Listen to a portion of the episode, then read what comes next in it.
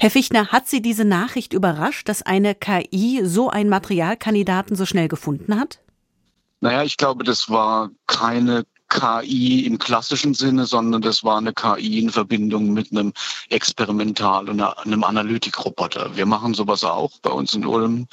Ähm, da ähm, spricht so sozusagen die KI mit der, mit der Synthese, was da jetzt hergestellt werden soll und die lernt dann ein bestimmtes Parameterfeld. Also die lernt dann, wie man bestimmte Materialeigenschaften generieren kann. Das wird an mehreren Stellen gemacht derzeit.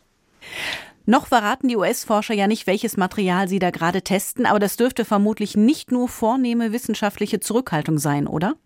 Ja, ich meine, wenn äh, jemand neues Material findet, was deutlich leistungsfähiger ist als die bekannten, ähm, dann ist das natürlich auch ein kommerzielles Thema. Natürlich. Es geht da ja um Feststoffbatterien, also Akkus, die im Gegensatz zu den heutigen Lithium- oder Lithium-Akkus keine Flüssigkeiten mehr enthalten. Sie sollen auch weniger brennbar sein. Was haben die denn noch für Vor- oder Nachteile? Naja, äh, eine Feststoffbatterie hat einen Vorteil oder einen potenziellen Vorteil. Es gibt ja noch keine wirklich auf dem Markt, ähm, dass sie nochmal so vielleicht 30 Prozent mehr Speicherkapazität hat wie die aktuellen. Wobei die aktuellen auch stark am Aufholen sind. Ich glaube, der größte Vorteil wäre der Sicherheitsaspekt, dass eben keine brennbare Flüssigkeit mehr enthalten ist. Manche Autofahrer sagen aber immer noch, ich kaufe mir kein E-Auto, solange ich damit nicht so weit fahren kann und so schnell nachtanken kann wie bisher mit meinem Diesel.